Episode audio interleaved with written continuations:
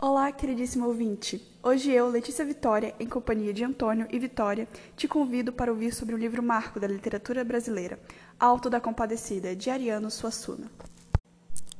O livro Alto da Compadecida, publicado em 1955, foi escrito pelo dramaturgo, romancista, ensaísta, poeta e professor brasileiro Ariano Vilar Suassuna. Ele nasceu em 16 de junho de 1927 na Paraíba e morreu em 23 de julho de 2014 em Recife, devido a um infarto.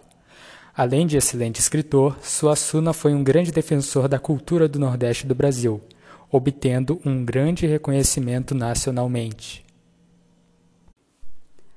Como personagens principais, o livro traz Chicó e João Grilo, dois amigos nordestinos que não só compartilham das mesmas dificuldades da vida, mas também da forma como lidam com elas.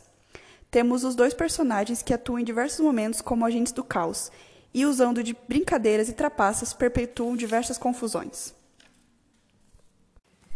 E testemunhamos isso logo no começo do livro, onde Chicó e João Grilo, de forma trapaceira, tentam convencer o padre a benzer o cachorro, esforço este que se revela inútil, já que o cachorro vem a falecer. O bando do cangaceiro Severino entra na igreja, rouba todo o dinheiro e mata o sacristão, padeiro e sua mulher e o João Grilo. No céu, todos eles se encontram para o juízo final.